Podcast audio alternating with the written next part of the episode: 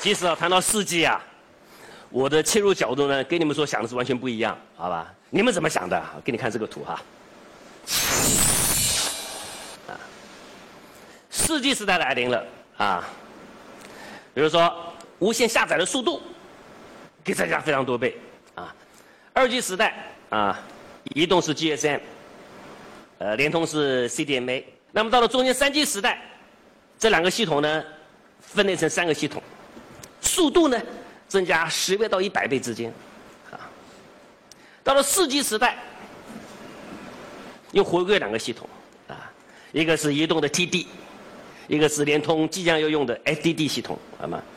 那么和三 G 时代相比，它的速度呢又增加了十倍到五十倍之之之间，好吗？看到四 G，今天呢，我要告诉各位朋友一个耸动的故事，那就是。今天的世纪时代来临，所象征的意义，是中国会不会在美国的夹击之下，从此以后失去了高科技的领域？好吗？为什么？因为是中国最后一块，有这么严重吗？当然，咱们一向数据说话啊。我不知道你们怎么看我们中国的高科技，啊，我们的企业、我们的政府努努力这么多年，啊，到今天为止。我们的高科技方面成就不是斐然，而成就非常有限，啊。那么首先给各位朋友看这个图，这个是呢全球高科技产业的六大分类，啊。全球高科技产业的产值呢大概九点七万亿美元，占全球 GDP 的百分之十四。目前可以分成六大块，啊。最重要的一块叫精密仪器、医疗设备，大概是三万亿左三万亿美金左右。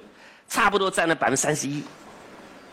第二块呢是航空航天，大概二点二万亿，差不多占了百分之二十三。第三块就是以中国为主的电子行业，大概两万亿左右，比例呢大概是百分之二十一。这就是我们发展高科技这么多年唯一还能够渗透的领域，好吧？那么想再给各位看，就在这个领域里面，我们有什么成就啊？把电子一放大。你看得非常清楚，其中百分之二十五是软件，基本和我们无关，啊，剩下是百分之七十五的硬件，里面又分三块，第一块芯片制造，和我们基本也无关，那因为那可能是高通的天下。终端制造没什么好谈的，比如说中国生产百分之五十的手机，生产百分之八十的电脑，可那玩意儿都都都不是高科技，好吧？真正的高科技。就通信设备这一块，那么这一块啊的领头羊是谁？谁是牛耳？华为跟中兴通信。你们听我讲到这里啊，一定觉得非常怀疑。郎教授真的是这样子吗？我们再看下一个图哈，看看我们的华为、我们的中兴啊，目前取得什么成就啊？我们前面说过了，有二 G、三 G、四 G，对不对？好。我们看看目前是一个什么的格局？二 G 时代首先来临，请看这个全球地图，你发现华为也好，中兴也好，哈，你所占的市场份额是非常有限的，因为刚刚出道。可出道啊的时候啊，叫什么“初生之犊不畏虎”啊？华为犯了一个天大的错误，他为他的基金啊付出沉重代价，那就是他做了很很漂亮的广告。他们说，他们产品和思科唯一的不同。就是价格的不同，啊，品质是一样的。这话讲是对的，我我我同意的，因为它的价格呢比思科低百分之二十到五十。那它有什么背景呢？就思科的商标，那就是旧金山的金山大桥，好吗？你是赤裸裸的挑战思科耶。最后呢，零三年被思科一状告到法院，说的侵权。其实我知道他没有侵权，问题是美国人根本不知道你是谁是华为啊，啊，也不知道谁是中兴啊。你这么一告的结果呢？到今天，美国人都认为华为跟中兴啊就是侵权而长大的，真是胡说八道。但是你这一仗就败了，知道吗？二 G 时代你进不了美国，到了三 G 时代，你发现欧洲多了一块，那就是沃达丰啊。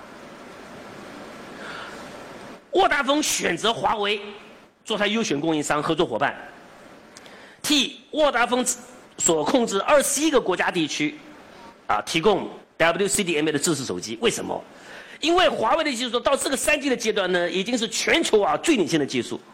我举两个例子，第一个例子，啊，沃达丰是在高速铁路上面的这个通信是非常差的，语音通信的成功率就百分之五十六。华为进来之后啊，这个语音通讯成功率到达百分之九十九点七，好吗？第二，基站的问题，啊，这个基站呢，就像这个这个货柜一样非常大，因此成因此这个装设成本非常高。华为呢搞这个分布式基站，把这个基站呢一切为二，一个是天线，好吗？叫做射频模块啊，非常做的非常小。另外一块呢叫做基带模块。也做的非常小，它跟 DVD 的盒差不多那么大。那么这个啊，就是一个历史上最重要的突破之一，好吗？这么做之后啊，他取得了百分全球百分之五十的商业合同，席卷欧洲。为什么？因为你确实你的技术啊是最好的，所以从这图上你看得出来，几乎席卷了欧洲。你看到没有？美国呢？全线封杀啊。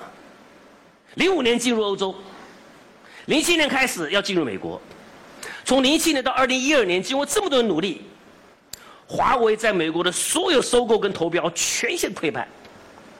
那么他们曾经想收购什么三 com 啦，还有这个摩托罗拉的这个网络移动这个部门啦，还有这个二 wire 跟三 live 等等的，全部失败。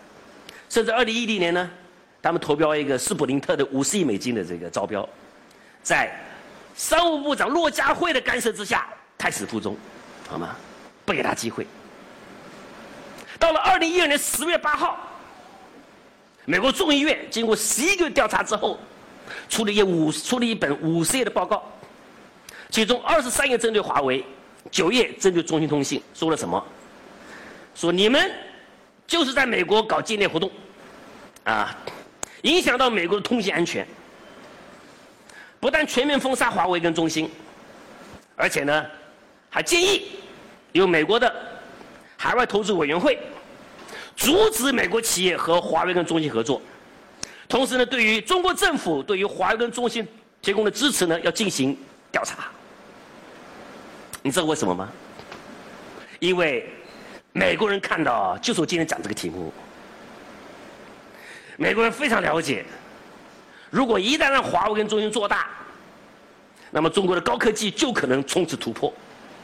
再看四 G，到了四 G 时代呀，华为的表现呢依然是不落人后，依然是全球的领头羊。我们做的调研发现，它有全球四 G 方面有百分之十五的专利，中兴呢有百分之七的专利。这两个加在一起是百分之二十几，是不可想象的。